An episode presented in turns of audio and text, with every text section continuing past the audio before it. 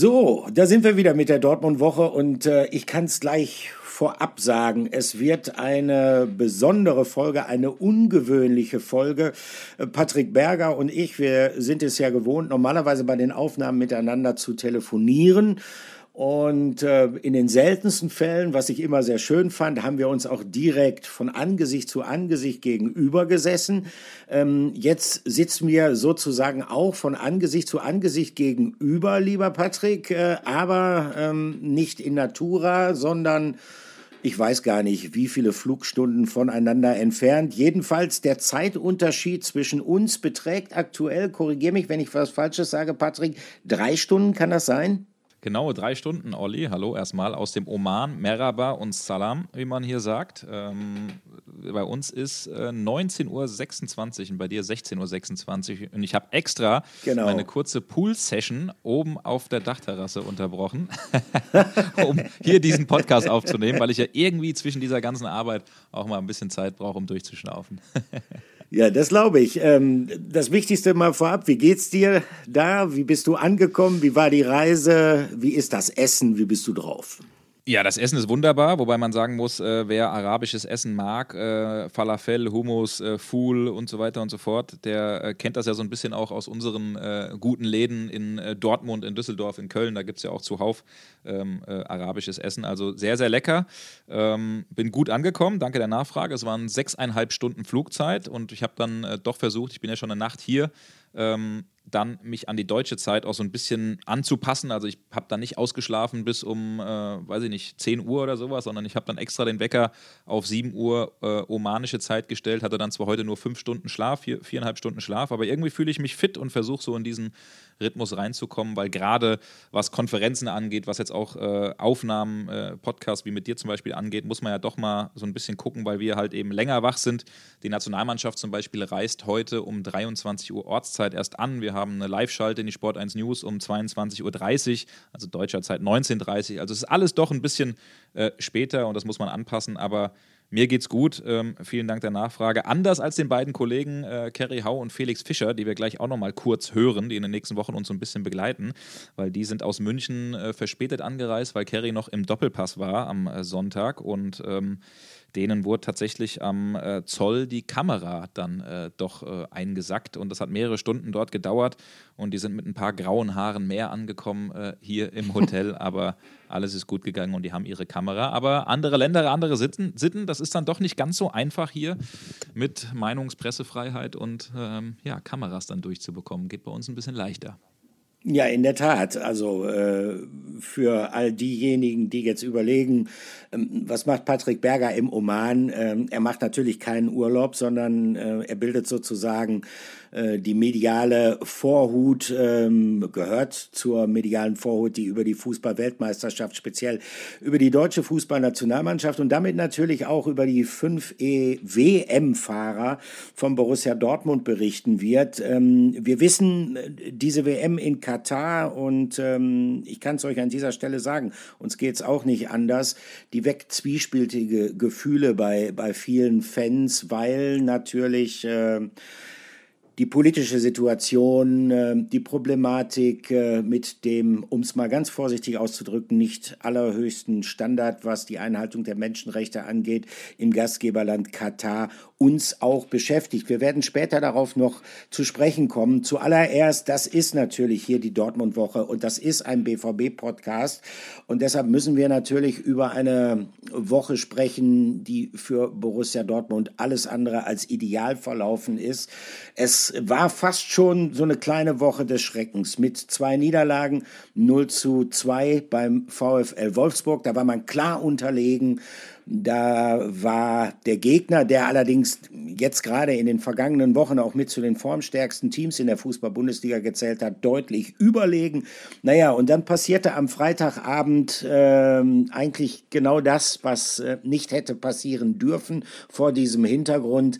Der Anspruch, den hatte Edin Terzic vor dem Spiel ganz klar formuliert zum Ausdruck gebracht. Wir wollen uns ordentlich von den Fans verabschieden Äh, uns ist bewusst, dass dies ähm, das letzte Bundesligaspiel vor einer langen, langen Pause ist und dass der Eindruck, den die Mannschaft da hinterlassen wird, natürlich entsprechend haften bleiben wird.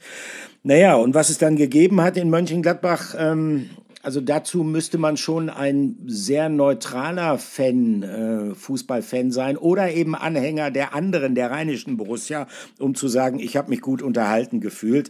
Endstand ist bekannt, 4 zu 2 für Borussia Mönchengladbach. Das war aber nicht das Allerschlimmste, sondern das, äh, was wirklich ähm, einem zu knabbern gibt, ist äh, das Defensivverhalten der Mannschaft von Borussia Dortmund, äh, beziehungsweise Patrick, äh, besser sagt man wohl das nicht vorhandene Defensivverhalten des BVB. Ja, auf jeden Fall ein riesengroßes Problem. Wir hatten ja auch noch die 0-2-Pleite gegen äh, Wolfsburg, dann das 2-4 gegen Gladbach ein äh, wirklich katastrophales ähm, Abwehrverhalten ähm, des Dortmunder ja, Defensivverbundes. Also gerade auch die Nationalspieler, die mitfahren, Schlotterbeck, Sühle, auch Mats Hummels äh, wirklich keine gute Figur abgegeben, über den wir natürlich äh, auch noch ausführlich in diesem Podcast sprechen werden. Und Olli, wir haben ja immer eigentlich eine Rubrik, den Spieler der Woche. Und diesmal haben wir, ich glaube, völlig zu Recht gesagt, nee, also da jetzt irgendjemanden rauszusuchen nach diesen beiden Spielen in, in dieser Woche, die für den BVB alles andere als gut war, das äh, machen wir mal lieber nicht. Das hätte niemand ähm, verdient gehabt. Ähm, du, Olli, warst dort. Ich äh, muss sagen, ja. ich war diesmal nicht im Stadion. Ich habe mich mental schon so ein bisschen vorbereitet auf den Oman und auf äh, Katar und das alles, was kommt. Ähm, du warst für uns auch da, hast auch äh, unter anderem Interviews geführt mit den BVB BVB-Spielern. Äh, eins davon werden wir auch in äh, dieser Podcast-Folge gleich hören. Aber wie hast du es denn wahrgenommen? Weil der BVB hat sich ja doch nochmal etwas vorgenommen, mit einem guten Gefühl, mit einem guten Ergebnis rauszugehen. Und jetzt steht man auf dem sechsten Platz mit einem 2 zu 4 gegen Gladbach, geht eine ziemlich lange Winterpause und das ist schon für den BVB ziemlich, ziemlich schäbig. Ja, vor allen Dingen die Art und Weise dieses Auftritts in Mönchengladbach sehr, sehr desillusionierend war. Ähm, es war ja eigentlich über die gesamte Hinrunde, sie ist ja noch nicht ganz zu Ende, es sind ja erst 15 Spiele gespielt, aber über die gesamte Hinrunde äh, wurde immer wieder thematisiert, ähm, den Spannungsbogen hochzuhalten, in Sachen Konzentration nicht nachzulassen, ähm, nach Möglichkeit äh, einen zweckmäßigen Fußball zu spielen, aufmerksam zu sein. Äh, das sind alles sogenannte, wie heißt das so schön, fußballerische Sekundärtugenden und die hat der BVB komplett vernachlässigt. Deshalb muss man, wenn man dieses Spiel auch sagen, es gab durchaus auch ähm, einige Spielzüge von Borussia Dortmund, ähm, wo man ja fast schon hätte mit der Zunge schnalzen können. Ich erinnere hier an dieses Tor von Julian Brandt, technisch toll gemacht von Julian Brandt. Diese Ballannahme fast mit dem Oberschenkel, dann die Drehung und dann der direkte Abschluss, toller Pass von Jude Bellingham, der dem ja auch vorausging. Aber das Defensivverhalten, und damit meine ich jetzt explizit nicht nur die Spieler in der letzten Linie. Das Defensivverhalten war schlicht und ergreifend eine einzige Katastrophe. Und das hatte verschiedene Gründe. In erster Linie ein Sechser mit Emre Can, wo man, das muss man so deutlich sagen, wo man das Gefühl hatte, dass er zumindest äh, an diesem Freitagabend äh, hoffnungslos überfordert war. Er ähm, stolperte sozusagen von einer falschen Entscheidung, die er traf, in die nächste. Gleichzeitig muss man auch auch sagen, dass andere Spieler ihre taktischen Vorgaben nahezu komplett vernachlässigt haben. Und ähm, klar, man kann natürlich, das haben wir auch nicht zum ersten Mal jetzt angesprochen, man kann natürlich darüber sprechen, ähm, dass Rafael Guerrero äh, große Probleme in der Rückwärtsbewegung hat nach Ballverlusten. Aber wenn ein Jude Bellingham, der so etwas ja wie ein Achter spielen sollte, der sozusagen das Bindeglied zwischen dem Sechser Emre Can und der dahinter verteidigenden Abwehr und den Offensivspielern darstellen sollte, wenn der nur vorne stand und sich dann tatsächlich eine Riesenlücke speziell in, im zentralen Mittelfeld des BVB auftat, durch die die Gladbacher immer wieder durchstoßen konnten, durch die die Gladbacher immer wieder nach vorne dringen konnten, sozusagen mit Tempo dann auf die letzte BVB-Linie zulief und dann zugegeben, dann sind wir bei den Verteidigern, äh, Nico Schlotterbeck äh, eine katastrophale Leistung abgeliefert hat, auch Mats Hummels einen rabenschwarzen Tag erwischt hat. Aber da muss man auch feststellen, wer so spielt, der gibt natürlich dann seine Innenverteidiger auch irgendwo der Lächerlichkeit preis. Also das muss man der Fairness halber in Bezug äh, vielleicht als kleine Ehrenrettung für Hummels, für Schlotterbeck und auch für ähm, Niklas Süle, der erneut auf der Rechtsverteidigerposition äh, zum Einsatz gekommen ist, an dieser Stelle mal sagen. Und das wirft natürlich Fragen auf, denn ähm, wenn man sich die Bilanz von Borussia Dortmund anschaut, ähm, sechs Niederlagen bereits und äh, man überwintert jetzt auf Tabellenplatz 6 und äh, das ist wirklich äh, ja fast schon niederschmetternd für die BVB-Fans, aber auch nicht nur für die, sondern auch für die Verantwortlichen und für den Trainer. Das äh, hast du sehr wohl richtig angesprochen, Olli. Also der Trainer Edin Terzic ähm, wurde auch am Sonntag im Doppelpass natürlich ähm, ja, thematisiert. Da haben sich auch die Experten, unter anderem Stefan Effenberg, natürlich die Frage gestellt oder auch immer wieder gesagt, ja, man nimmt sich so viel vor, eine Entwicklung ist nicht zu sehen beim BVB. Das ist schon eine Sache, die, die man äh, unterstreichen kann, die man unterschreiben kann. Ähm, ich habe auch schon die eine oder andere Nachricht bekommen, wird es denn jetzt äh, über, den, über den Winter für, für, für Edin eng? Also da kann man äh, sagen, nein, also Edin Terzic ähm, steht jetzt nicht zur Debatte, weil er eben auch die, die große Hausmacht beim BVB hat. Äh, Aki Watzke ähm, hat ja auch bei den Kollegen der Bild nochmal klar äh, äh bei Bild TV auch gesprochen, hat da nochmal äh, Edin Terzic den Rücken gestärkt, hat gesagt, ähm, natürlich, er ist ein Dortmunder Junge, was aber jetzt nicht heißt, der darf sich alles erlauben und der ähm, äh, hat diesen Kredit und gut ist. Der muss natürlich schon auch zeigen, dass das alles klappt und funktioniert, aber ähm, er ist mehr oder weniger ein Langzeitprojekt Projekt, so hat er es auch mal vor ein paar Wochen schon formuliert, äh, Hans-Joachim Watzke.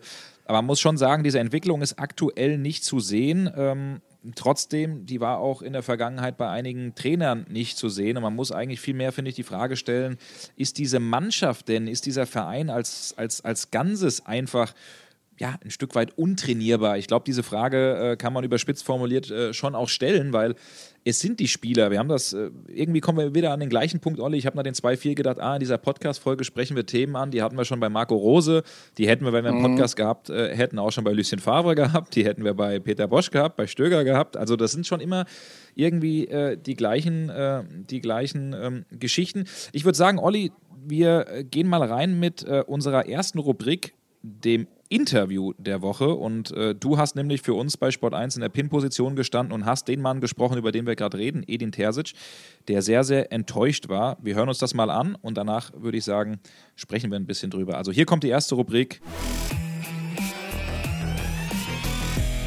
Interview der Woche. Edin Terzic, ähm Ihre Worte klingen uns noch in den Ohren. Nicht wieder so eine Anfangsphase wie in Wolfsburg und dann liegt Ihre Mannschaft nach vier Minuten hier schon zurück und ja, durch ein Tor, wo vorher vieles falsch gemacht worden ist vom BVB. Ähm, wie erklären Sie sich das? Ich glaube dennoch, also das Ergebnis nach vier Minuten war das gleiche wie in Wolfsburg. Trotzdem sind wir jetzt äh, besser ins Spiel gestartet. Wir haben, glaube ich, in den ersten zwei Minuten schon zwei gute Balleroberungen gehabt, wir waren dann selbst in torgefährlichen Räumen. Aber es stimmt, das müssen wir uns halt einfach vorwerfen lassen, dass wir dann mit der ersten Chance des Gegners ähm, das Gegentor kassieren und dann sofort dem Ergebnis wieder hinterherlaufen. Und wenn man halt sieht, wie sie sich durch, durchs Zentrum durchkombinieren, wie wir die Räume nicht geschlossen haben, äh, da waren wir nicht wach genug, da haben wir nicht als Team genug ähm, die Räume ähm, dicht gehalten. Ja, und dann darfst du dich hier nicht beschweren. Trotzdem haben wir es dann geschafft, ähm, die Kontrolle zu übernehmen. Wir haben dann in der ersten Halbzeit ähm, viele Torchancen noch herausspielen können. Ich glaube halt auch, dass wir oder dass Gladbach sich jetzt hätte nicht beschweren können, mit 3-3 dann in die, in die Pause zu gehen. Aber jetzt reden wir über drei Gegentore in der ersten Halbzeit. Und das ist halt einfach deutlich zu viel. Ähm, haben das dann im, im, in der Halbzeitpause auch nochmal thematisiert, haben einige Szenen gezeigt und haben uns dann nochmal vorgenommen, in der zweiten Halbzeit das Spiel zu drehen. Dass das unsere Geschichte wird heute, dass wir ein 3-1 aufholen, weil wir nah dran waren, schon kurz vor der Pause. Ja, und dann wird in der 46. Minute einmal der Stecker gezogen und äh, durch das Gegentor dann war es brutal schwer wieder zurückzufinden ins Spiel. Eine Reihe von Fehlern, auch unterschiedliche Fehler vor den Gegentoren. Was, was kann denn der Grund dafür sein? Ja, es gab natürlich ein paar individuelle ähm, Ausrutscher, es gab individuelle Fehlpässe, die, die unnötig sind. Ähm, da haben wir viel zu viele gehabt in der Hinrunde. Da sind wir die Mannschaft, die die meisten, meisten Gegentore kassiert hat durch individuelle äh, Ballverluste. Ähm, aber wenn man halt sieht, die Bereitschaft, ähm, dann nochmal das eigene Tor zu verteidigen, besonders beim vierten Tor, wo sie dann im Zentrum äh, umschalten, wo wir zu spät kommen, wo wir nicht zupacken und wo wir dann wenn wir zu spät sind, nicht bereit sind, nochmal die, die 20, 30 Meter nach hinten zu sprinten und unsere Jungs zu unterstützen. Dann darf man sich halt nicht beschweren, dass man hier vier Gegentore kassiert. Und wenn man vier Gegentore kassiert, nicht nur in Gladbach, sondern egal wo in der Bundesliga, dann wird es halt einfach schwer, was Zählbares mitzunehmen aus den Spielen. Jetzt überwintert der BVB auf Platz 6. Das ist äh, gemäß der eigenen Ansprüche zu wenig. Ist das für Sie persönlich auch desillusionierend? Ja, es ist sehr enttäuschend. Das ist halt etwas, das wir uns jetzt in dieser, in dieser Woche, in diesen letzten fünf Tagen äh, verspielt haben. Ähm, wir wären heute mit dem Sieg ähm, gut im Rennen geblieben äh, im, im, Januar. Jetzt, jetzt rennen wir den Ansprüchen hinterher. Und äh, trotzdem geht es jetzt darum, daraus die richtigen Schlüsse zu ziehen. Ähm, in der Hoffnung, dass aus, von den neuen Ausfällen dann zum ersten, ersten viele wieder in die, in die Vorbereitung mitstarten können. Wir werden jetzt die nächsten drei Wochen weiter trainieren und uns da gut vorbereiten. Und äh, dann geht es darum, diese, dieses Defizit an Punkten, die wir jetzt, das, wir, das uns jetzt verloren gegangen ist, äh, aufzuholen. Und äh, leider starten wir jetzt nicht bei Null, sondern haben, haben ein paar Punkte liegen lassen. Ähm, aber trotzdem werden wir nicht aufhören. Es sind jetzt 15 Spieltage gespielt, es ist noch genug Zeit. Ähm, wir haben es wir bewiesen, dass wir es schon mal geschafft haben, ähm, ein paar Punkte aufzuholen und da, daran werden wir arbeiten. Dankeschön. Ja, ein ziemlich enttäuschter und zerknirschter Edin Terzic, der ähm, ja schon ziemlich deutlich bei dir am Mikro gesagt hat, Olli, wir fangen bei Minus an. Was heißt das denn, wenn der BVB bei Minus anfängt? Äh, du hältst da jetzt so ein bisschen die Stellung auch für uns in Deutschland, bist äh, am Wochenende unter anderem auch bei der Mitgliederversammlung. Der BVB wird dann äh, einen Tag später, meine ich, die Asien-Tour beginnen. Und das sind natürlich viele, viele ja. Themen, die sich dann äh, Edin Terzic äh, zusammen auch mit Sebastian Kehl, auch äh, mit Watzke, mit der sportlichen Führung dann annehmen wird. Wie unangenehm wird das äh, vielleicht auch für Terzic, vielleicht auch äh, die grundsätzliche Analyse, weil man hat sich es, glaube ich, durchaus anders vorgestellt. Man wollte mit guter Laune diese Werbetour nach Asien antreten. Ja, und man wollte natürlich auch vor allem in guter Laune äh, nach Möglichkeit in einer Aufbruchstimmung diese beiden Jahreshauptversammlungen absolvieren. Wie gesagt, am kommenden Sonntag zunächst äh, die Mitglieder. Da könnte ich mir vorstellen, äh, wird es auch kritische Nachfragen zur sportlichen Entwicklung geben. Und dann am Montag darauf, also einen Tag später, ja die Aktionäre beide Male in der Westfalenhalle. Wir werden euch ähm, über die Vorkommnisse auf den Versammlungen auf dem Laufenden halten. Ja, was heißt es, wenn wenn ähm, Edin Terzic sagt, wir fangen bei Minus an. Ähm, A, natürlich äh, ein Minus, was die Tabellenkonstellation vorgibt, schlicht und ergreifend. Äh, Borussia Dortmund ist Sechster. Das ist deutlich zu wenig gemessen an den Ansprüchen des BVB. Die Champions League Qualifikation ist äh, sozusagen das Minimalziel im Hinblick auf die Bundesliga.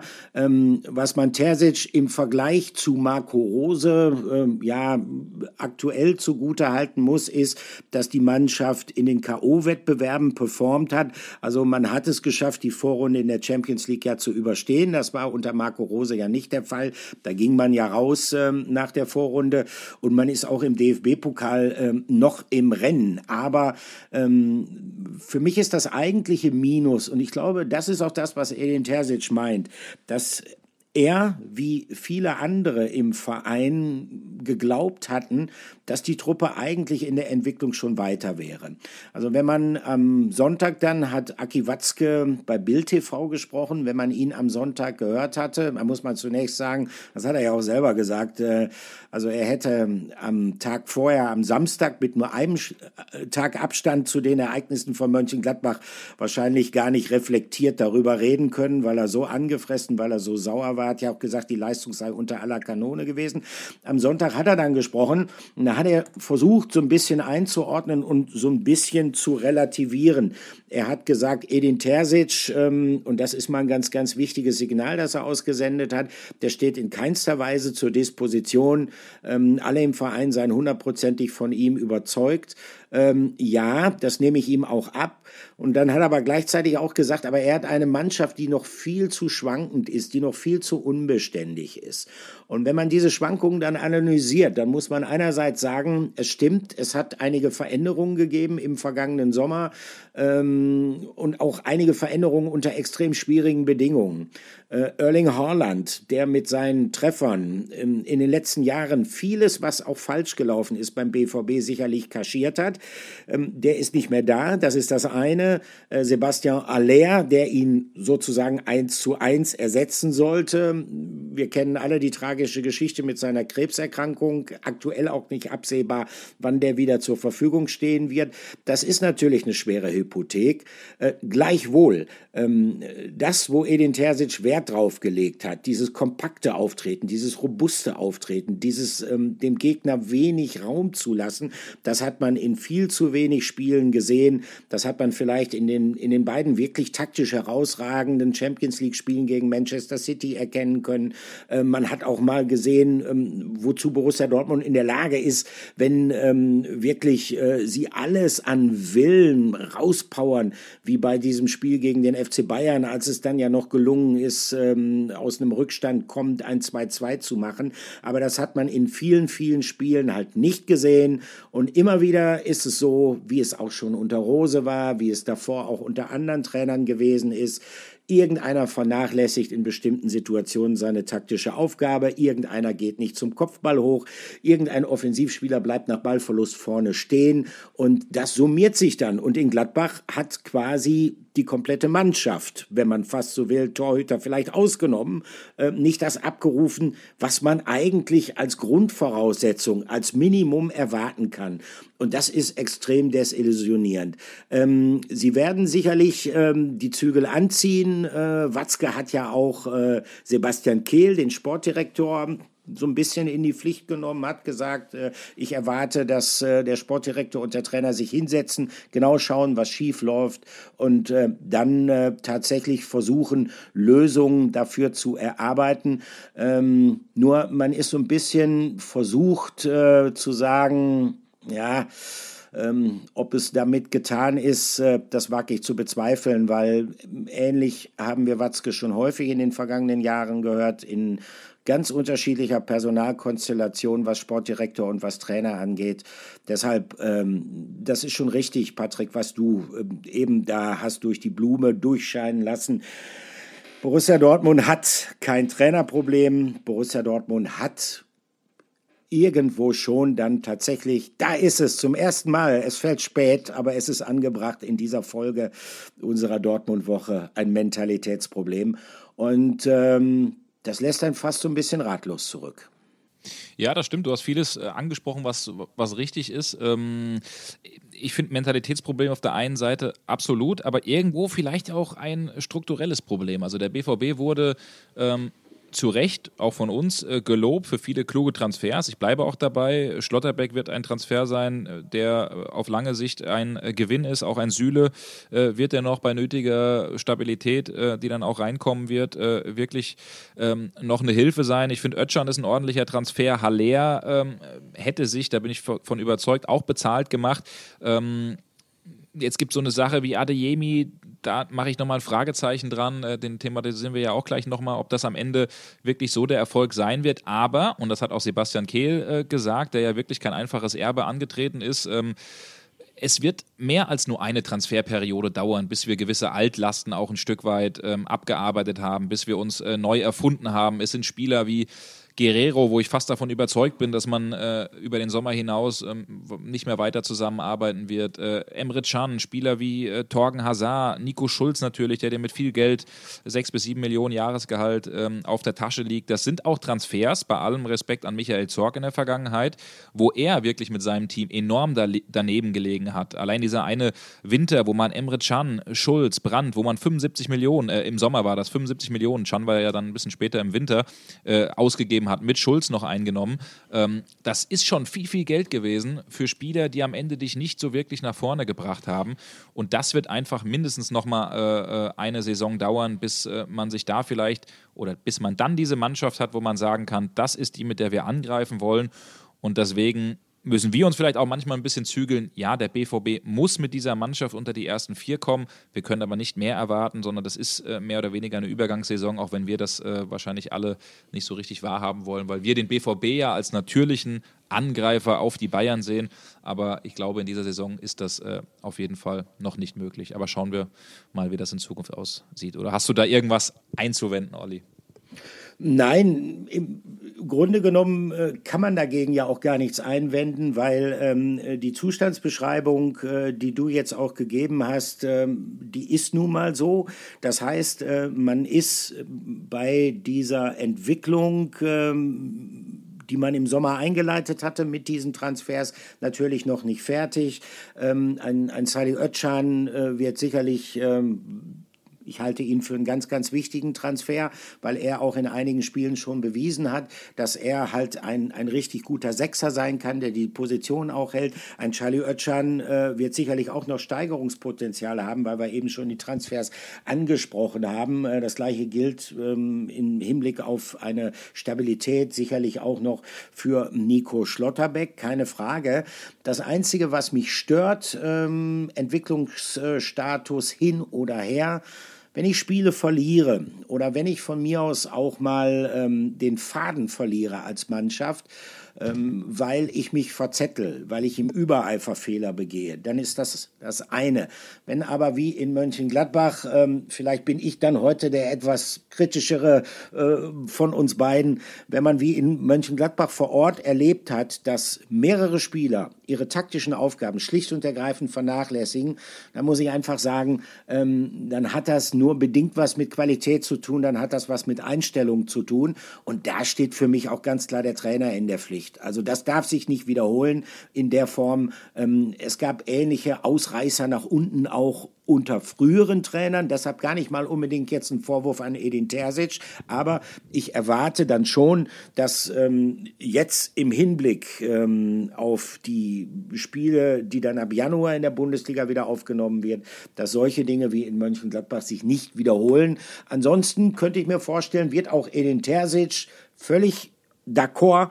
Ähm, noch ein Trainerwechsel jetzt, äh, daran sollte man gar nicht denken. Borussia Dortmund steht auch zum Stück weit sicherlich da, wo man jetzt steht und ist ein Stück weit unzufrieden, weil in der Vergangenheit vielleicht viel zu früh die Schuld beim Trainer gesucht worden ist. Da gehe ich überall mit. Aber ähm, diese ganz schlimmen ja fast schon Auflösungstendenzen in bestimmten Spielsituationen. Die darf es einfach nicht geben, weil das ist der Unterschied zwischen dem BVB, der eine ungleich größere Qualität hat, als jetzt Mannschaften, die vor Borussia Dortmund stehen. Schönen Gruß an die Union Berlin und äh, natürlich in erster Linie an den Sportclub Freiburg. Das ist an sich ein Unding, dass Borussia Dortmund da steht, wo es momentan steht. So, das musste ich jetzt mal loswerden ja, auf jeden Fall. Da, Olli, äh, bin ich in dem Punkt auch, auch äh, nicht anderer Meinung. Ähm, aber bevor wir uns jetzt hier in, in diesem Punkt mehr äh, oder weniger in Rage reden, wir zwei, äh, würde ich sagen, beenden wir mal äh, diesen ähm, BVB-Block mit äh, Rückblick auf die Spiele ähm, Wolfsburg-Gladbach und auch diese Hinrunde, nenne ich es immer. Es ist ja erst der 15. Spieltag gewesen, aber ich sag mal, oder sagen wir WM-Winterpause. Ich würde sagen, wir gehen mal ein bisschen äh, über schon in Richtung WM und DFB, ja. weil das ja auch in den nächsten Wochen ein ähm, größeres Thema hier bei uns sein wird. Du hast eben schon angesprochen, fünf BVB-Spieler sind dabei. Niki Süle, äh, Nico Schlotterbeck, Karim Adeyemi. Das finde ich übrigens interessant. Habe viele Nachrichten von BVB-Fans bekommen, äh, die gesagt haben, äh, Wahnsinn, Frechheit, warum der überhaupt im Kader ist. Von BVB-Fans äh, wohlgemerkt. Ich habe extra geguckt und gecheckt, ob das äh, Schalke-Fans sind, die mir da geschrieben haben, weil ich hatte ja nämlich, ähm, weiß noch, viele Nachrichten bekommen, als ich so einen Sport-1-Kader einen Tag ähm, vor der Kadernominierung von Flick dann auch gemacht habe. In meinem war Adeyemi übrigens äh, auch drin, trotz, ich bin mir schon bewusst, dass der äh, bisher noch keine guten Spiele für den BVB gemacht hat. Und äh, das ist schon so eine Person, ja, an der äh, reiben sich dann auch viele Fans. Jule Brandt ist dabei und Yusufa Mokoko und einer ist nicht dabei, über den wir jetzt äh, ein bisschen ausführlicher sprechen wollen, nämlich Mats Hummels. Und hier kommt unsere zweite Rubrik. Aufreger der Woche. Ja, Mats Hummels hat ähm, lange darauf hingearbeitet, viel darauf hingearbeitet. Wir haben das hier ja auch bei uns im Podcast ähm, schon gehört, zusammen mit einer Ernährungsberaterin, viel dafür getan für sein großes Ziel. Er wollte nämlich nochmal an einer Weltmeisterschaft teilnehmen. Es wäre wahrscheinlich mit Blick auf sein Alter, 33 ist er ja jetzt, die letzte Möglichkeit gewesen, bei einer WM dabei zu sein. Und viele, ich glaube auch du, Olli und ich, wir sind davon ausgegangen, dass Mats Hummels am Ende auch dabei sein wird, weil Hansi Flick schon klar und deutlich gemacht hat, äh, bei ihm zählt das Leistungsprinzip und äh, die Besten fahren mit. Und der Beste. Wir klammern jetzt mal, wie gesagt, diese Woche aus, die auch bei Mats Hummels wahrlich nicht gut war. Aber einer der zurzeit besten Verteidiger ist Mats Hummels und er ist nicht dabei. Und das eine Nachricht, bei der sich viele, viele BVB-Fans einig waren, die das nicht verstehen konnten. Und Olli, ich bin gespannt, wie du das siehst. Ist das ein Fehler von Hansi Flick, Mats Hummels nicht mitzunehmen? Ich habe da auch meine Meinung, äh, will aber erstmal deine hören. Ja, also ich halte es ähm, für ah, schwierig auszudrücken. Äh, fangen wir mal anders an. Ähm, die Begründung von Hansi Flick, warum er Mats Hummels nicht mitgenommen hat, äh, dass er äh, stattdessen lieber einem jungen Innenverteidiger, in dem Fall Bella Kotschap, ein, was eine große Überraschung gewesen ist, dass der überhaupt dabei ist, äh, indem er ihm äh, die Gelegenheit geben wird, äh, mal dabei zu sein bei einem großen Turnier, ihm sozusagen diese ähm, Erfahrung zukommen lassen will, die dann vielleicht hilfreich äh, für seine zukünftige Entwicklung sein wird im Hinblick auf kommende Turniere, beispielsweise die kommende Europameisterschaft. Das kann ich, um es mal vorsichtig auszudrücken, Ausdrücken nicht so ganz nachvollziehen, insbesondere dann nicht, wenn ich vorher explizit betone, dass das Leistungsprinzip zählt, insbesondere dann nicht, wenn ich vorher sage, es kommt für ihn genau darauf an, wer ist auf dem Punkt äh, vor dieser Weltmeisterschaft fit. Ähm, was hätte Mats Hummels mehr machen können, als dabei zu sein? Also ich kann es nicht nachvollziehen. Ich habe eine bestimmte Vermutung, warum es so entschieden worden ist. Denn wenn, äh, wie Hansi Flick äh, das ja offenbar plant, äh, eine klare Hierarchie in der Abwehr in der Innenverteidigung einziehen will und die sieht dann Antonio Rüdiger ganz vorne, ähm, dann kann es natürlich auch mal zu Reibungsverlusten kommen, weil Mats Hummels, das haben wir ja in den letzten Wochen, ähm, gerade die wir den BVB sehr aufmerksam verfolgen, mitbekommen. Denn Mats Hummels ist ja jemand, der dann auch mal mit seiner Meinung und auch mit seiner Kritik nicht hinterm Berg hält. Ähm, trotzdem ähm, glaube ich, dass er professionell genug gewesen wäre, selbst wenn er, das hat er ja auch betont, jetzt nicht zum absoluten Stamm in Katar äh, gezählt hätte, wovon ich übrigens auch ausgegangen wäre, dass er trotzdem sich dann teamkonform verhalten wird. Also ähm, wenn der Bundestrainer noch äh, Joachim Löw geheißen hätte, dann hätte ich vorher gesagt, oh, Mats Hummels kann machen, was er will. Der würde ihn sowieso nicht mitleben, weil Löw für mich eine fast schon panische Angst davor hatte, dass es auch irgendeine Äußerung im Mannschaftskreis gibt, was die Homogenität des Teams stören könnte. Ich habe Hansi Flick und da bin ich schon so ein klein bisschen enttäuscht als etwas äh, unerschrockeneren Trainer erwartet, äh, als äh, der, äh, als äh, den er sich jetzt darstellt. Also das ist meine Einschätzung dazu. Mir tut es auch persönlich ein bisschen leid für Mats Hummels, ähm, dass er nicht dabei ist, denn man muss kein Prophet sein. Das äh, war wahrscheinlich seine letzte WM-Chance. Ja, genau. Also wer Mats kennt, der weiß, dass er total enttäuscht erstmal war, dass er äh, angefressen war. Er hat uns ja auch so ein bisschen mitgenommen auf äh, seinen Kanälen, hat äh, zur Abwechslung am Wochenende in München, wie übrigens viele andere äh, Bayern-Stars ähm, auch und auch wie äh, Christoph Kramer, gegen den er ja am Freitagabend vorher noch gespielt und verloren hatte. Die sind zusammen dann äh, zum NFL-Spiel gefahren in München. Da hat er sich ein bisschen ja, beschäftigt, hat auch gesagt, dass ihm das wahnsinnig äh, gut getan hat, dass das so, ja, der, der einzige Höhepunkt einer für ihn beschissenen Woche war. Ähm, das äh, nimmt man ihm schon ab, auch die Enttäuschung. Ähm, wir hatten auch die Möglichkeit mit Hansi Flick äh, dann auch nochmal äh, zu sprechen, der schon auch gesagt hat, dass eine Entscheidung war, die, die ihm schwer gefallen äh, ist. Du hast äh, viele Punkte angesprochen, die absolut richtig sind, Olli. Ich glaube, leistungstechnisch musste, kommt man gar nicht drum herum, Mats Hummels mitzunehmen. Er hat sich einerseits dafür entschieden, Hansi Flick für die Zukunft, für Bella Kotschop, für jemanden, der 2024 bei der Heim-EM, die für Hansi Flick ja von überragender Bedeutung ist, da möchte man nach Möglichkeit den Titel holen. Das steht sogar so ein bisschen, würde ich behaupten, über diesem Turnier jetzt in, äh, in Katar. Ähm, da möchte man erfolgreich sein.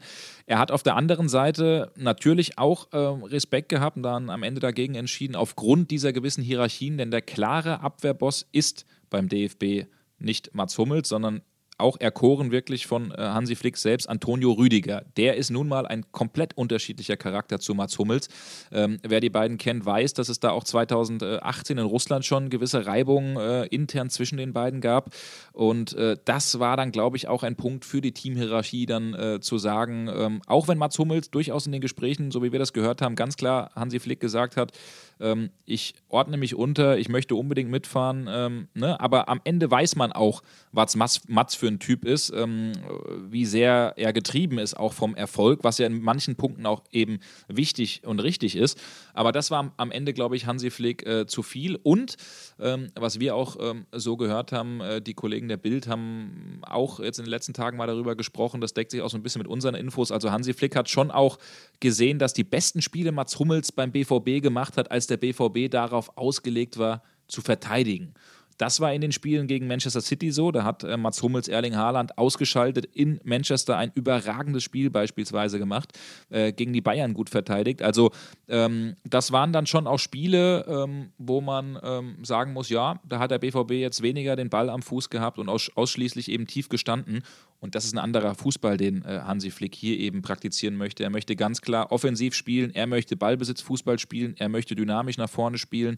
Und ähm, diese drei genannten Punkte haben ihn am Ende dazu bewogen, eben äh, den Daumen nach unten zu senken. Ich halte es trotzdem für eine Entscheidung, ich will nicht sagen falsch, aber die ich zumindest äh, fraglich finde, weil äh, Hansi Flick schon gesagt hat, äh, wer Leistung bringt, wer in Topform ist, der kommt auch mit. Das hat er immer gesagt. Und da hat er zumindest das Leistungsprinzip ein wenig ähm, ja, außer Acht gelassen in diesem Punkt, weil auf der anderen Seite ein Lukas Klostermann zum Beispiel, der seit August kein ja. Spiel gemacht hat, ist natürlich auf einer anderen Position. Da ist man auf rechts äh, nicht so überbesetzt wie in der Innenverteidigung beim DFB, aber da hat er es dann doch ein bisschen äh, außer Acht gelassen und ähm, deswegen tut mir das für Mats Hummels schon äh, persönlich sehr leid und ich glaube auch nicht mehr, dass er 2024 bei der EM auf diesen äh, Zug äh, aufspringen kann.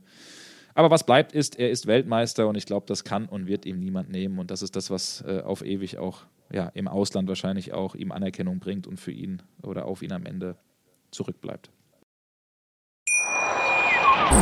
Schatz, ich bin neu verliebt. Was? Da drüben. Das ist er. Aber das ist ein Auto. Ja, eben. Mit ihm habe ich alles richtig gemacht. Wunschauto einfach kaufen, verkaufen oder leasen. Bei Autoscout24. Alles richtig gemacht.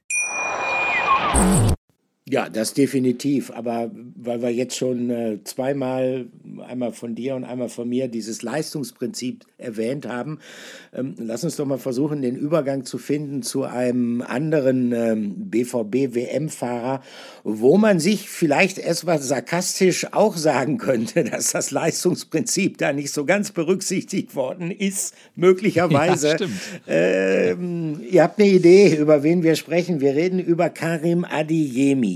Also sagen wir mal so, ähm, es hat, äh, du hast es ja eben schon gesagt, Patrick, es hat Unverständnis gegeben für diese Nominierung. Es hat auch Unverständnis von BVB-Fans gegeben, von denen vielleicht sogar noch mehr als äh, äh, von anderen, die Karim Adiyemi jetzt nicht so intensiv verfolgt haben in den vergangenen Wochen und Monaten. Ähm, ich kann mir schon vorstellen, was sich trotz allem Hansi Flick von Karim Adeyemi verspricht. Denn äh, wenn man mal so ein bisschen zurückschaut in der WM-Historie, ähm, Bundestrainer neigen dazu, manchmal einen ganz ungewöhnlichen Move zu machen bei der Kadernominierung um ähm, quasi ähm, selbst in Zeiten, wo es im internationalen Fußball durch das ganze Scoutingwesen etc. eigentlich kaum noch Überraschungen gibt, vielleicht doch noch einen Überraschungsmoment in bestimmten Situationen aus dem Hut zaubern zu können. Ich erinnere an die Nominierung von ähm, David Odonkor 2006 bei der Heim-WM in Deutschland, ähm, den Jürgen Klinsmann völlig überraschend dazugenommen hat und der dann ja tatsächlich seinen großen Moment hatte in dem Polenspiel mit seinem Flanken Flankenlauf äh, hier im Dortmunder Stadion. Ähm, Patrick, Karim Adeyemi, ist das sowas äh, wie eine, ja, vielleicht Geheimwaffe für ganz bestimmte Situationen, wo ähm, vielleicht ähm, irgendein Überraschungskaninchen, ich sag's mal so, aus dem Hut gezaubert werden soll? Ein Überraschungskaninchen, das ist ja auch kein schlechtes Wort.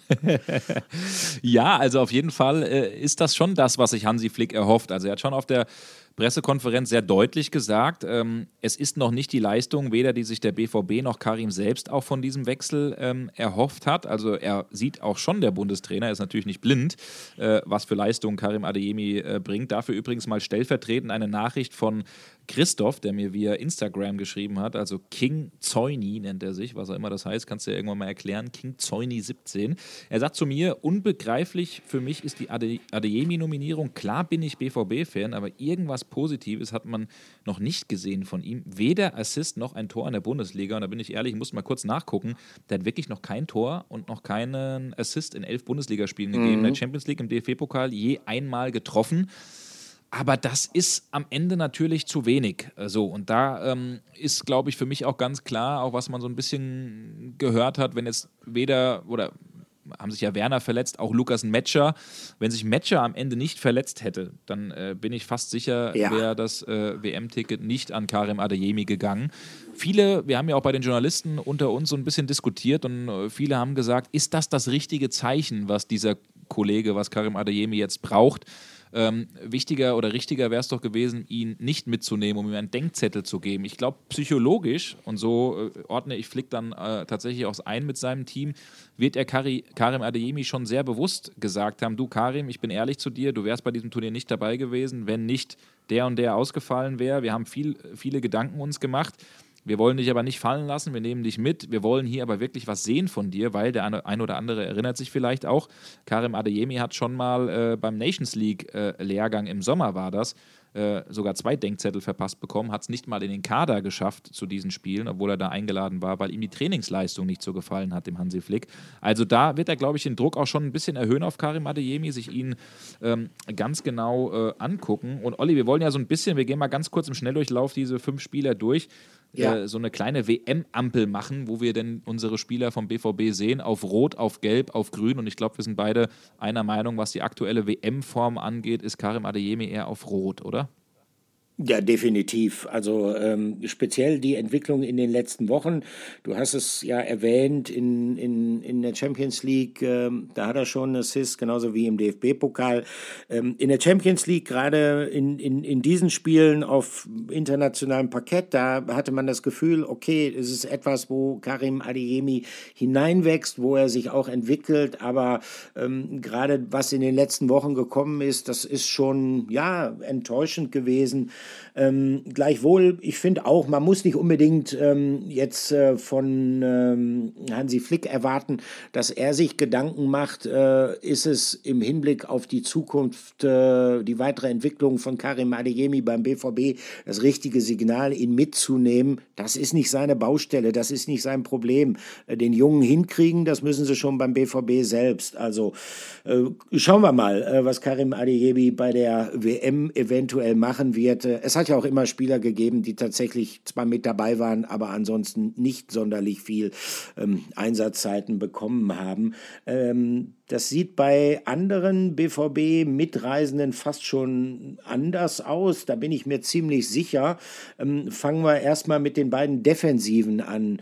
Also ich persönlich glaube ja, äh, dass Niklas Süle sehr viele Spiele für die deutsche Nationalelf da machen wird. Ich würde mich so weit aus dem Fenster lehnen, wenn er nicht verletzt wird, äh, macht er alle Spiele. Hoffentlich sind es viel von der deutschen Nationalmannschaft bei diesem Turnier. Oder wie siehst du das? Ja, das sehe ich auch so. Also bei Hansi Flick gibt es ja einige Positionen, die gesetzt sind. Klar, Manuel äh, Neuer im Tor, wenn er zu 100% fit ist, äh, wonach jetzt aktuell auszugehen ist, eben der angesprochene Abwehrboss Toni Rüdiger, ähm, Kimmich wird spielen, ähm, der Bayern-Block mit äh, Musiala, Gnabry und Sané, bin ich auch fast überzeugt, äh, wird spielen. Eine offene Position ist dann eben, wer an der Seite von Rüdiger verteidigt und da bin ich, wie du es eben auch gesagt hast, deswegen so ganz offen ist es nicht, äh, das wird Niklas Süle sein. Ähm, es gibt auch gewisse Gedanken bei Hansi Flick, ihn äh, hinten rechts spielen zu lassen, aber aktuell, so wie wir das rausgehört haben und wir gucken auch mal in den nächsten Tagen beim Training ganz genau hin, ähm, wird diese Position wohl Tilo Kehrer hinten rechts äh, bekleiden ähm, und, eben, und eben nicht Niklas Süle. Ähm, deswegen Niklas Süle würde ich jetzt auch sagen, den stufe ich mal auf Gelb ein. Er hatte ein paar Spiele, wo Grün dabei war. Er hatte auch ein Spiel, das eine oder andere, wo vielleicht mal Rot dabei war. Deswegen sehe ich den so ein bisschen in äh, der Mitte. Ähm, er hat schon gezeigt, äh, auch beim BVB, was, zu was er imstande ist, wie wichtig er auch sein kann. Hat aber auch den ein oder anderen Wackler drin, hat ein bisschen gebraucht, auch reinzukommen in äh, diese Bundesliga-Saison, auch mit dem BVB nach anfänglichen Problemen. Aber so finde ich jetzt gerade, Fitnesszustand ist in Ordnung, hat sich gut in Form gebracht und deswegen ähm, geht er mit einer ordentlichen Form, würde ich sagen, in dieses Turnier. Oder siehst du das anders?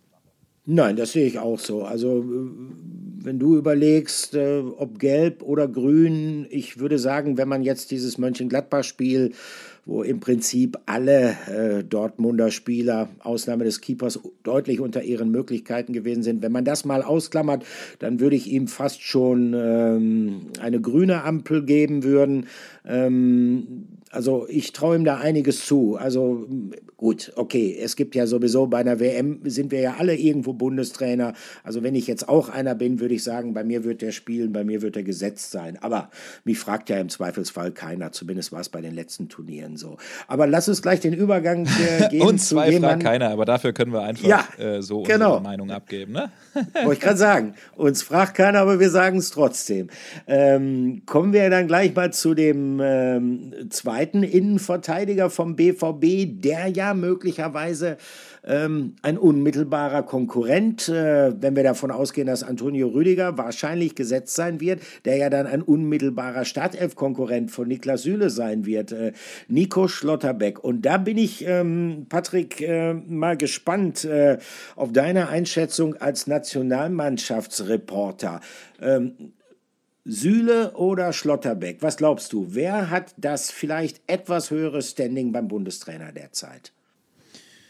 Also ich weiß, dass äh, Nico Schlotterbeck dem Bundestrainer schon äh, sehr, sehr gefällt, auch aufgrund seiner Reife vom Typ her, aufgrund seines Charakters, wie er sich auch intern in der Mannschaft einbringt, was äh, Hansi Flick überhaupt nicht gefällt mit seinem Team, ähm, ist dann auf der anderen Seite ähm, ja doch die größeren Fehler und Patzer, die er schon im Nationaltrikot gezeigt hat. Drei Elfmeter schon verursacht, das darf man auch nicht äh, vergessen mhm. bei den wenigen Einsätzen, die er hatte. Das zeigt ja auch immer so ein Stück weit sein Spiel. Er geht schon groß ins Risiko, das sieht man auch bei seinen Diagonalpässen, bei seinen ähm, äh, harten Tacklings. Das ist äh, manchmal auch ein bisschen zu viel. Ich glaube, daraus muss er ähm, lernen, aber du hast ähm, das Standing angesprochen. Ähm, wie gesagt, er ist schon hoch im Kurs bei ähm, Hansi Flick, aber ähm, wenn wir uns da entscheiden müssen, Rüdiger oder äh, Süle, da ist es ganz klar Niklas Süle und ähm, deswegen gehe ich auch davon aus, dass der zusammen die Innenverteidigung äh, mit Rüdiger beim ersten WM-Spiel am 23. gegen Japan ähm, in Katar dann bilden wird. Ähm, Schlotterbeck, finde ich aber, hat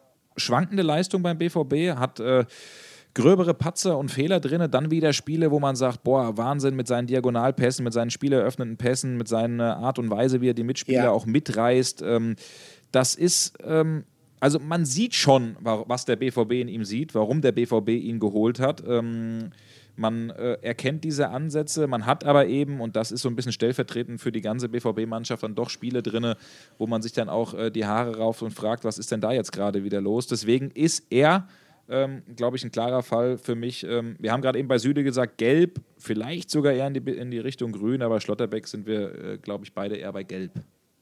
Ja, das würde ich auch so sehen. In der Tat, äh, was die Perspektiven angeht, äh, da wird er ein Mann der Zukunft sein, äh, wahrscheinlich auf lange Sicht von den Innenverteidigern, die dort in Katar jetzt versammelt sind, derjenige mit den äh, besten Perspektiven. Wie gesagt, auf lange Sicht. Ob es ähm, jetzt schon zu vielen Einsätzen bei dieser WM reichen wird, das äh, werden wir sehen. Ja, ähm, wir gehen so langsam Richtung weiter Offensive und ähm, dann kommen wir auf jemanden zu sprechen, über den wir auch oft und sehr unterschiedlich in den vergangenen Monaten geredet haben und äh, dessen Nominierung auch ein klein wenig Überraschung bei dem einen oder anderen ausgelöst hatte. Viele hatten ihn äh, als Wackelkandidaten gesehen. Jetzt ist er dabei, Julian Brandt. Und ähm, ich finde, wenn man sieht, wie Julian Brandt, wir müssen jetzt immer so ein bisschen dieses Gladbach-Spiel und von mir aus auch das Wolfsburg-Spiel, diesen letzten Eindruck da ausklammern. Äh, die Entscheidungsfindung bei Hansi Flick, die ist ja sicherlich auch vorher schon äh, abgelaufen, zumindest zum großen Teil. Ähm, und ich finde, wenn man seine Entwicklung insgesamt sieht, dann äh, finde ich diese Überraschung äh, trotz äh, großer Konkurrenz, gerade auf den Positionen, die er spielen kann, jetzt gar nicht mal so so überraschend, denn ähm, in den vergangenen Jahren, sagen wir es so, da ähm, hat es einen schlechteren Julian Brandt bei Borussia Dortmund gegeben als in den allermeisten Spielen, die er in den vergangenen Monaten gemacht hat. Oder wie siehst du das? Das sehe ich ganz genauso wie du. Er hat jetzt beim BVB, ich habe eben nochmal nachgeschaut, 21 Spiele, 5 Tore, 3 Assists. Also das ist schon wirklich in Ordnung. Hat natürlich auch ein bisschen davon profitiert, dass er auf seiner Lieblingsposition spielen durfte, auf der 10, also ja. offensives Mittelfeld, äh, weil eben Marco Reus dann auch eine Zeit lang raus war. Ich glaube, diese Position wird er beim DFB mit großer Wahrscheinlichkeit, wenn er dann mal zum Einsatz kommt, ist für mich auch überhaupt kein Startelf-Kandidat beim DFB, sondern eher einer, der die letzten 20 Minuten, 15 Minuten nochmal reinkommt, ähm, weil auf der 10 für mich ganz klar Jamal Musiala beim DFB aktuell gesetzt ist. Der ist in absolut herausragender äh, Form. Dann hat man ja theoretisch auch noch Spieler wie beispielsweise ein Mario Götze, der äh, nominiert ist, der dabei ist. Thomas Müller kann diese Position bekleiden. Also da ist man schon echt äh, sehr, sehr gut äh, bestückt. Wenn, dann würde er wahrscheinlich auch, auch, auch eher auf den Flügeln äh, zum Einsatz kommen. Aber insgesamt sehen wir einen sehr, sehr guten Julian Brandt, äh, der ordentlich in Form ist. Klar, der hat hier und da auch mal seinen Schlendrian drinne. Aber wenn du mich fragst, Olli, tendiere ich da sogar zu einem äh, Grün bei der Ampel, weil ich fast behaupten würde, in so einer guten Form ist er äh, lange nicht mehr zu einem Turnier gereist. Ja, wie gesagt, ja, in der Tat. Aber wie gesagt, immer wenn man ähm, darüber spricht, der letzte Eindruck, ähm, sowohl in Wolfsburg als auch äh, dann in Mönchengladbach, der war natürlich nicht so gut. Gleichwohl, dieses Tor war eins der schönsten BVB-Tore in den vergangenen Monaten, was er gemacht hat. Und das zeigt einfach seine Fähigkeiten. Also er weiß dann schon genau, wann er in den Raum zu starten hat. Und ähm, ja, technisch ist er ähm, ein hochversierter Spieler, wie er den Ball da angenommen hat. Dann diese kurze Drehung und dann dieser platzierte Abschluss. Äh, das können auch nicht viele Nationalspieler. Also insofern, ich bin in der Tat bei dir. Wenn man jetzt rein die Form bewertet, dann ähm, ist er bei mir auch äh, ähm, gelb mit ähm, Tendenz zu grün, beziehungsweise eigentlich war er grün und, und jetzt hat so einen leichten Gelbstich äh, äh gegeben aufgrund äh, der letzten beiden Spiele, die halt für alle Dortmunder nicht so erfolgreich waren. Kommen wir mal, äh, und damit äh, vervollständigen wir unser Quintett, kommen wir mal auf jemanden zu sprechen, ähm, wo ich extrem gespannt bin, äh, was von ihm zu sehen sein wird, äh, beziehungsweise wie oft was von ihm zu sehen sein wird, äh, jetzt in Katar, nämlich Yusufa Mukoku. Äh, wie denkt der Bundestrainer über ihn und wie glaubst du, äh, plant er mit ihm? Ja, da bin ich auch sehr gespannt. Also Mokoko hat der Bundestrainer schon gesagt, ähm, der kann der Mannschaft etwas Überraschendes, etwas Besonderes äh, geben, weil er eben ein ganz anderer Stürmertyp als zum Beispiel Füllkrug oder auch äh, Havertz ist, weil er einer ist, der viel investiert, der viel läuft, der den Gegner beschäftigt. Ähm, ich glaube aber, das wird so ein Turnier für Yusufa Mokoko, da bin ich fast davon überzeugt, wenn es gegen Costa Rica geht, die vielleicht äh, tief stehen, dann wird vielleicht sogar eher ein Füllkrug mit der Brechstrange kommen. Ich glaube, vorne wird äh, Kai Havertz gesetzt sein, äh, vielleicht dann sogar als zweite Wahl Thomas Müller ganz vorne spielen. Ähm, dann kommt wahrscheinlich eher ein Füllkrug und ganz zum Schluss Mokoko. Ich glaube, das wird einfach ein Turnier, das er sich äh, verdient hat durch seine herausragenden Leistungen in den letzten Wochen erst, weil ich glaube, vor vier, fünf Monaten hat der Bundestrainer sicher noch nicht äh, dran gedacht, Mokoko mitzunehmen. Äh, da bin ich auch überzeugt davon. Ähm, ähm, aber das wird so ein Turnier sein, wo er Luft schnuppern darf, wo er, äh, ich sag mal, mit den ganz Großen mit, mitpinkeln darf. Ich glaube, das kann man hier in dem Podcast so sagen, äh, wo er so ein bisschen auch. Ähm, ja, wo er so ein bisschen auch einfach äh, die Luft schnuppern kann, um dann 2024 in zwei Jahren, dann ist er, dann ist er 20 Jahre alt, dann hat er hoffentlich ein paar mehr Tore für den BVB geschossen. Er wird ja am Sonntag 18. Viele warten ja sehnlichst, ob äh, auf der Mitgliederversammlung die Vertragsverlängerung bekannt gegeben wird. Ich habe da so meine Zweifel. Ich glaube das äh, zwar nicht, ah. aber wer weiß. Ähm, ja, deswegen. Äh, dazu, dass äh, wie der Bundestrainer mit ihm plant. Äh, seine Form zuletzt war gut beim BVB, ähm, hat absolut nach oben gezeigt äh, und den den sehe ich jetzt gerade nach seinem schwierigen Start äh, dann auf Grün bei der WM-Ampel. Aber ich glaube, der Olli sagt gerade, ah, er war auf Gelb, jetzt ist er vielleicht auf Grün. Was meinst du? ja, nee, also. Der war auch mal auf Rot, ganz am Anfang. Äh, er war, er war auf Rot, das ist in der Tat äh, richtig. Ja. Ähm, und ähm, wie gesagt, ich stehe immer noch, es wird bei mir. Aki Watzke hat auch gesagt, er hat ein bisschen gebraucht, um diese Mönchengladbach-Erfahrung äh, zu verarbeiten. Die steckt bei mir. Ich war da vor Ort halt auch immer noch im Kopf und deshalb bin ich ein bisschen zurückhaltend. Aber insgesamt hat Yusufa Mokoko natürlich in den, gerade in den letzten Wochen eine gute Entwicklung genommen und äh, ich sage es jetzt einfach mal so, ich wünsche ihm da einfach eine gute Zeit. Ich, äh, ich wünsche ihm, dass er es genießt, im Kreise der Nationalmannschaft zu sein. Ich wünsche ihm, äh, dass er weiterhin ähm, da auch Erfahrungen sammelt, die ihn voranbringen werden. Denn äh, ich glaube, darüber gibt es keine zwei Meinungen. Ähm, der hat äh, seine ganze Zukunft mehr oder weniger noch vor sich. Also es gibt keinerlei Grund, dass er sich da zu stark unter Druck setzt. Du hast gesagt, er wird am kommenden Sonntag 18 Jahre alt. Und äh, was gibt es eigentlich Schöneres, als äh, seinen 18. Geburtstag im Kreise der Nationalmannschaft bei einer Fußball-Weltmeisterschaft zu verbringen? Also der Junge muss sich ja fast immer noch so ein bisschen kneifen, was mit ihm in den letzten Jahren passiert ist. Also ich drücke ihm ganz, ganz fest die Daumen. Ja, jetzt haben wir schon einen ähm, recht ausführlichen WM-Block ähm, gemacht, haben äh, ausführlich über alle fünf Dortmunder ähm, gesprochen, die dabei sind. Ähm, an der Stelle vielleicht noch mal ähm, Marco Reus erwähnen. Marco Reus, ähm, für den das sicherlich auch ähm, eine nicht unerheblich persönliche Tragik darstellt, dass er nicht mit dabei ist, dass er nicht rechtzeitig fit geworden ist. Ich glaube, Patrick, äh, wenn es irgend gegangen wäre, dann wäre er mit dabei, weil der Bundestrainer steht eigentlich auf ihn. Und äh, ich weiß nicht, wie es dir geht. Äh, man wünscht kaum jemanden oder hätte kaum jemanden mehr äh, diese WM-Teilnahme gewünscht wie ihm. Ja, total. Wenn man überlegt, das vierte Turnier, was er jetzt verletzungsbedingt absagen muss, wobei letztes Jahr diese EM hat er ja mehr oder wenig, weniger freiwillig gemacht, weil er eben äh, total fit sein wollte und sein großer Wunsch das war, diese WM auch nochmal zu spielen. Ähm, das ist schon eine große Tragik und wir haben das oft genug erwähnt. Äh, was, was ist das so schon für ein großartiger Fußballer, aber was wäre das vielleicht für ein Weltstar?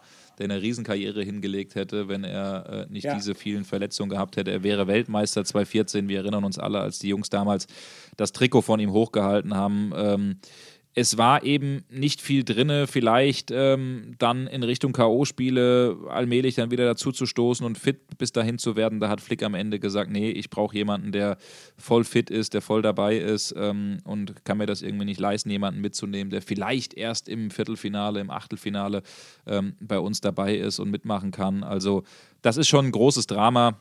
Äh, haken wir das ab. Wir wünschen, dass äh, Marco Reus da gut durch diese Geschichte durchkommt und den BVB im neuen Jahr dann ähm, wieder Spaß macht, Olli. Olli, Spaß so ist, ist, ein Punkt, äh, der uns vorgeworfen wurde von dem einen oder anderen äh, Fan. Also ich sage das mit einem Schmunzeln jetzt äh, vorgeworfen. Ähm, wir haben viele Nachrichten bekommen, weil wir in der letzten Podcast-Folge ja auch über diese WM gesprochen haben, auch so ein bisschen gesprochen haben, dass schon eine gewisse Vorfreude natürlich bei uns da ist, dass äh, wir ähm, ja, schon auch viel zu tun haben, viel planen müssen jetzt, auch langsam in den WM-Modus kommen. Ich glaube, so haben wir das äh, gesagt. Und da ähm, haben wir mehrere Nachrichten bekommen. Und stellvertretend dafür will ich mal eine vorlesen, über die wir gleich diskutieren, lieber Olli. Und damit mhm. kommt unsere dritte Rubrik des heutigen Tages, die Frage der Woche. Die Frage der Woche, die kommt diesmal von Kevin Rühländer. Erstmal, Kevin, ich bin neidisch, weil dir folgt The Real Jan Böhmerman. Äh, der Kevin äh, arbeitet nämlich, glaube ich, sofern ich das auf seinem Insta-Profil verfolgen konnte, irgendwie auch zusammen mit Jan Böhmermann. Und der ist BVB-Fan, der hört unseren Podcast und er hat auf Instagram geschrieben: Lieber Patrick, erstmal danke für den Podcast von Olli und dir. Ich höre ihn jeden Dienstag und bin großer Fan. Ich sehe viele Dinge wie ihr und freue mich jederzeit auf euren Input und die Insights.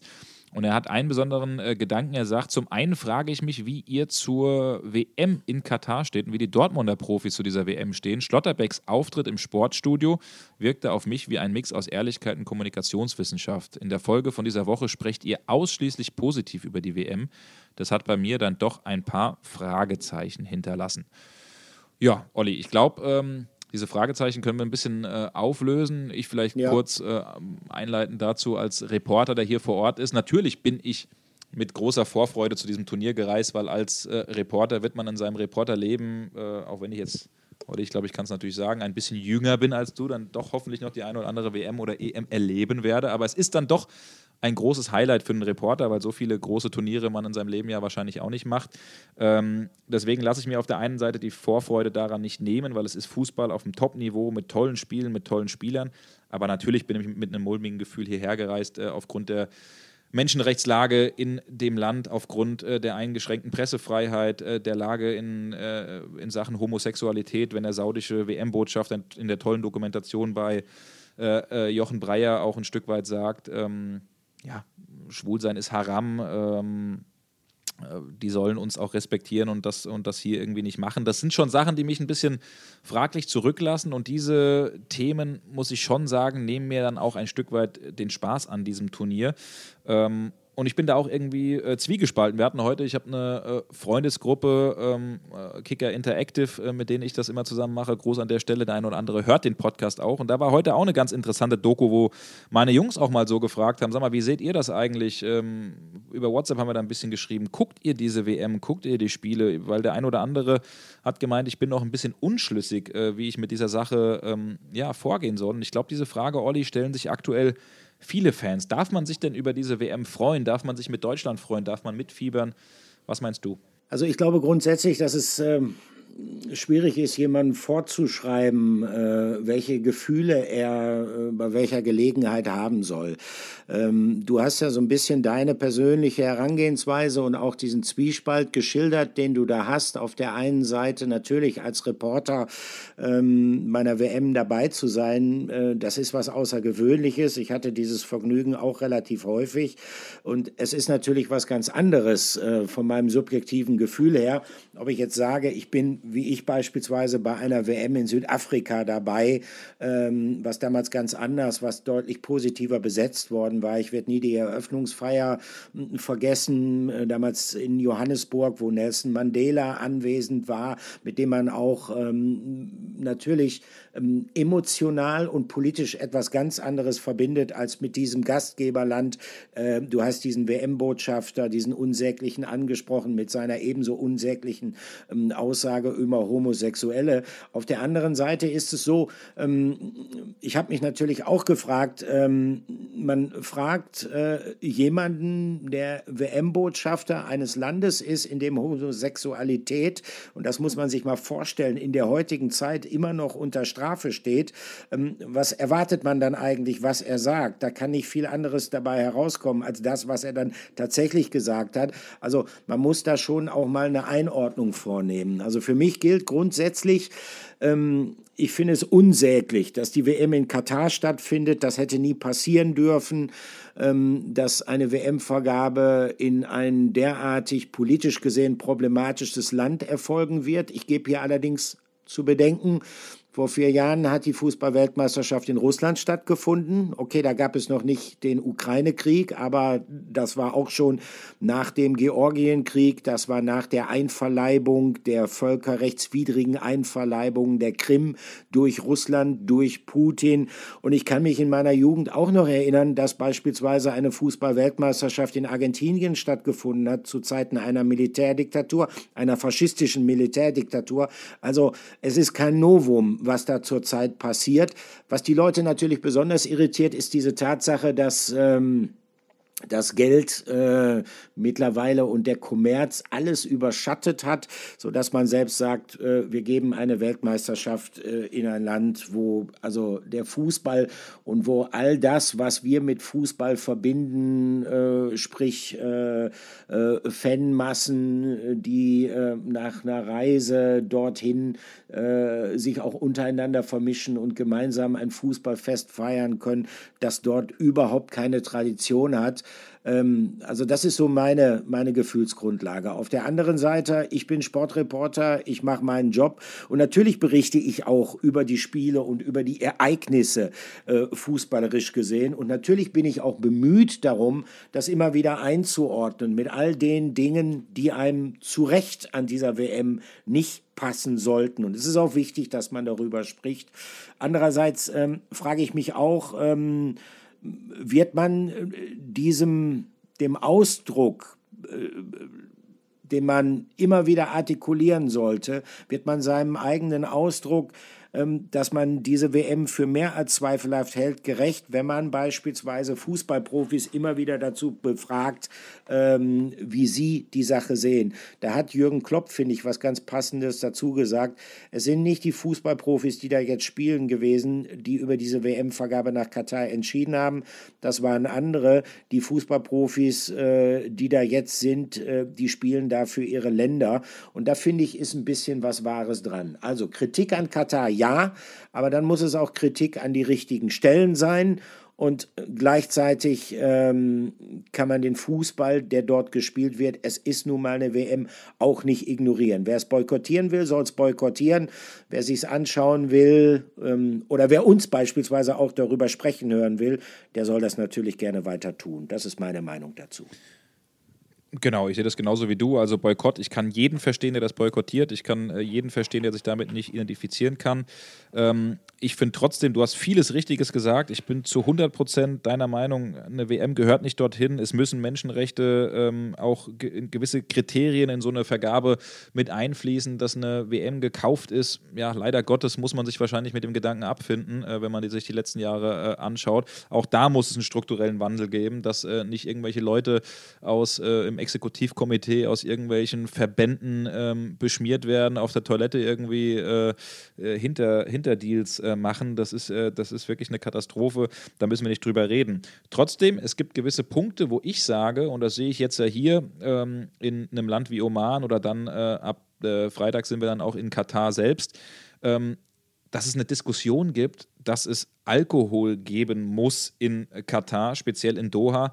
Das ist eine Sache, wo ich sage, Leute, ähm, wir können doch nicht mit unserem westlichen Ansichtshammer kommen und sagen, wir brauchen jetzt Bratwurst, wir brauchen jetzt Bier, das gehört zum Fußball dazu. Nö, wenn man eine WM in so ein Land vergibt, äh, wo äh, es Alkohol nun mal nicht gibt, warum muss man das auf Biegen und Brechen versuchen? Das ist so ein Punkt, weil das sagen ja auch viele, da gibt es keinen Alkohol, da fahre ich nicht hin, wo ich sage, Leute, das ist eine Sache, die muss man, glaube ich, respektieren. Genau, man muss die Kultur der Kataris auch respektieren, aber Kultur ist nicht, dass es keine Menschenrechte, äh, dass es äh, Frauen gibt, die, äh, weiß ich nicht, eine, eine zweite, eine zweite Klasse sind, dass es Homosexuelle gibt, die verfolgt werden oder eingesperrt werden, dass es keine Pressefreiheit gibt. Das alles ist natürlich nicht zu gerechtfertigen. Also keine einfache Situation für uns natürlich auch als Sportjournalisten, die einerseits über Sport berichten. Wir sind nicht aus dem Feuilleton, wir sind nicht irgendwie ähm, äh, Redakteure oder Reporter, die ähm, gesellschaftskritisch äh, irgendwie, natürlich dürfen wir die Augen nicht verschließen, wenn wir vor Ort sind und irgendwas sehen und aufschnappen, müssen wir darüber berichten. Aber in erster Linie geht es bei uns natürlich um Sport. Und es ist natürlich auch für die Spieler nicht leicht, die natürlich sich mit diesem Turnier auseinandersetzen. Leon Goretzka zum Beispiel, der sich viele Gedanken macht. Und das wird am Ende, glaube ich, ein Punkt sein, ähm, das sage ich jetzt einfach mal so, äh, und das ist gar nicht despektierlich gemeint, aber alles unterhalb der Schweiz, ich glaube, die äh, Länder und Nationen, vor allen Dingen auch in Südamerika, die blenden diese Themen einfach aus. Die interessieren sich nicht wirklich äh, dafür, was das Ganze um Gottes Willen nicht besser macht. Aber deswegen rechne ich am Ende diesen Ländern auch größere Chancen äh, bei, weil die einfach viel mehr sich auf diese WM freuen, als das, äh, ja, ich sag mal, wir Europäer vielleicht machen. Ähm, ich bin gespannt, wie das Ganze wird und äh, dieses mulmige Gefühl habe ich schon, auch äh, in der Anreise. Ähm, und ja, bin einfach gespannt, was diese dann doch unvorhersehbare äh, Reise dann auch für uns als äh, Reporter dann hergibt. Also sehr, sehr gespannt und auf jeden Fall eine gute Frage von Kevin, die wir natürlich nicht komplett beantworten können, aber zumindest ein bisschen drüber sprechen können, Olli. Ja, das denke ich auch. Und ähm, ich hoffe auch, wenn man vielleicht jetzt tatsächlich ähm, nicht unbedingt ähm, in Bezug der Bewertung dieser WM, ich glaube, wir haben beide durchblicken lassen, dass äh, äh, wir uns wünschen würden, wenn diese Weltmeisterschaft woanders stattfinden würde. Aber es ist nun mal so, sie findet in Katar statt. Ich glaube, dass man äh, ähm, uns das auch abnehmen kann, ähm, dass wir äh, mit den politischen Verhältnissen, die dort herrschen, alles andere als einverstanden sind. Ähm, wir kommen so langsam zum Schluss und ähm, da wollen wir dann noch äh, natürlich ein bisschen ja, darauf hinweisen, wie die Dortmund-Woche, wie unser Podcast äh, dann in den kommenden Wochen aussehen wird. Denn wie gesagt, das ist natürlich etwas anders als ähm, monothematisch jetzt über den BVB zu sprechen während einer laufenden Bundesliga-Saison. Es geht natürlich um die WM, aber es geht auch und es wird auch weiterhin um den BVB gehen. Trotzdem, wir haben unsere Leute vor Ort, ähm, Patrick Berger, und ähm, deshalb werden wir äh, unser Format so ein klein bisschen modifizieren und äh, wir holen uns auch ein bisschen Verstärkung ins Boot.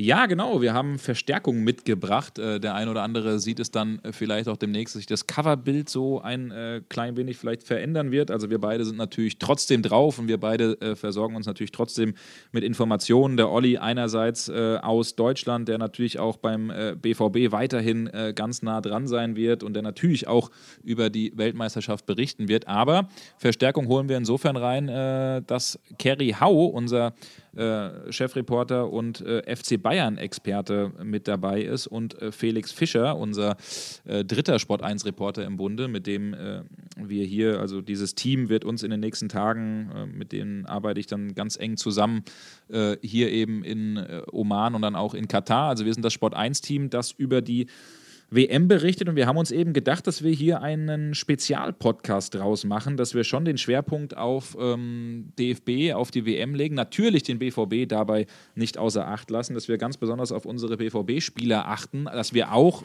ich für meinen Teil zum Beispiel, werde mir auch englische Spiele live vor Ort angucken, zum Beispiel gegen USA und gegen den Iran. Jude Bellingham zum Beispiel spielt da, es sind einige andere äh, äh, Dortmunder Spieler auch bei diesem Turnier dabei, auch beispielsweise mit Belgien. Und äh, da gibt es reichlich Stoff, Olli. Und da haben wir halt gesagt, dadurch, dass wir hier sowieso dann in Katar sein werden, äh, wir haben ja ein äh, Haus zusammenbezogen, äh, machen wir einfach einen Dreier-Podcast und holen dich hier und da mal dazu rein. Und ich würde sagen, Olli, wir hören doch mal kurz rein. Die beiden Jungs wollen sich bei euch auch mal vorstellen, Kerry und Felix, wer die sind und feuerfrei, ihr beide. Sagt doch mal, was ihr vorhabt und wo ihr herkommt. Ja, wo kommen wir her? Wir kommen zwar eigentlich nicht aus München, aber halten in München die Stellung. Und äh, den einen oder anderen sollte Kerry auch kennen aus der Podcast-Welt. Kerry Hau, mein Name ist Felix Fischer und wir freuen uns sehr auf die äh, kommenden Wochen, in denen es eben vor allem hier natürlich um die deutsche, deutsche Nationalmannschaft geht, hier in äh, Katar bei der WM.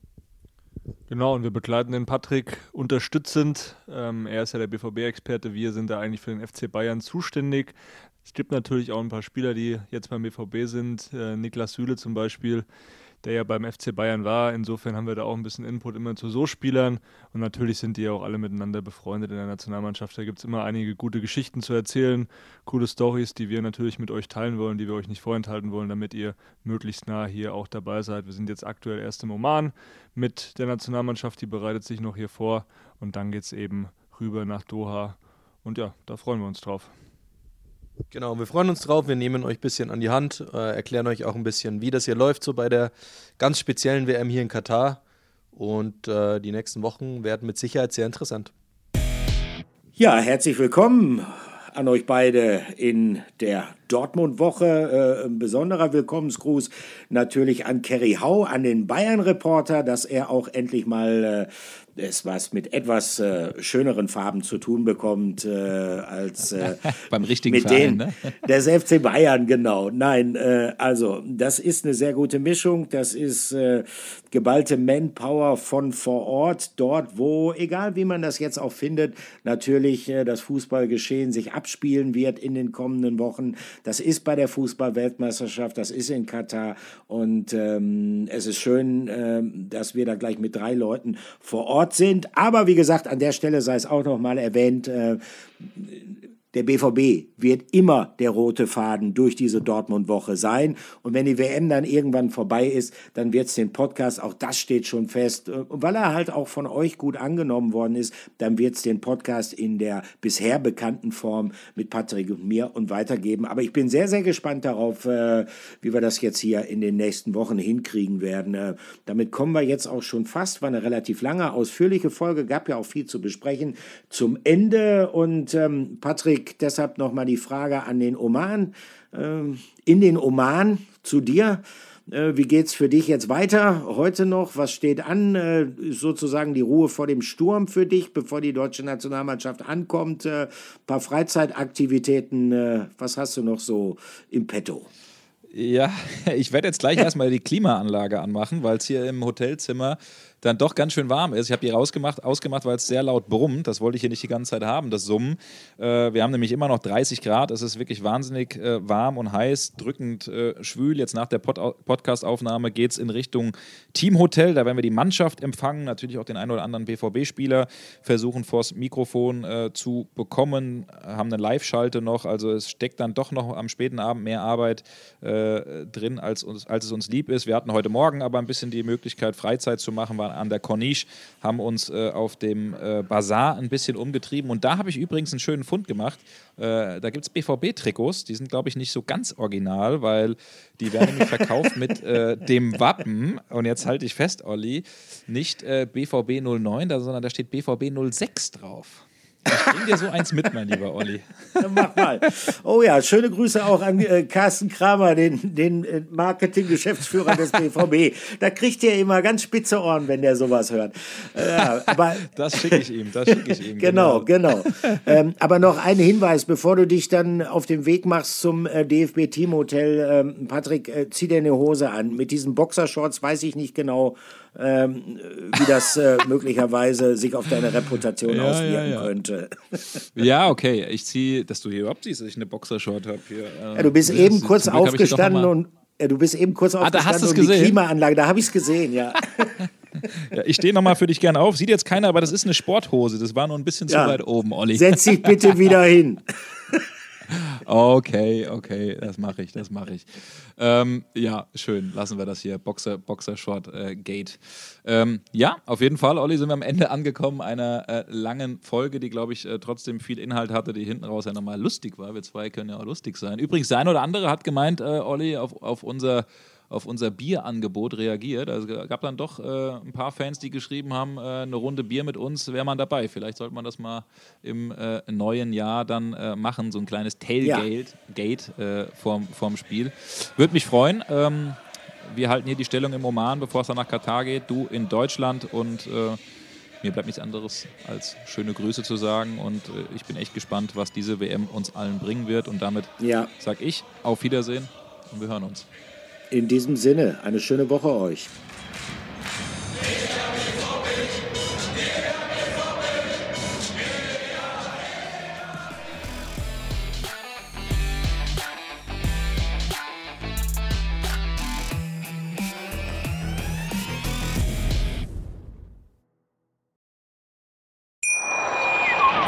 Schatz, ich bin neu verliebt. Was?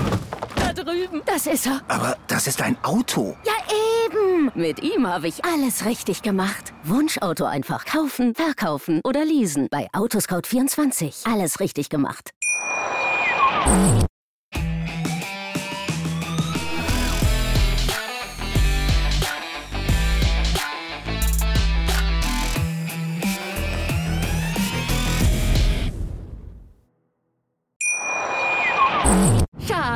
Bin neu verliebt. Was? Da drüben. Das ist er. Aber das ist ein Auto. Ja, eben. Mit ihm habe ich alles richtig gemacht. Wunschauto einfach kaufen, verkaufen oder leasen. Bei Autoscout24. Alles richtig gemacht.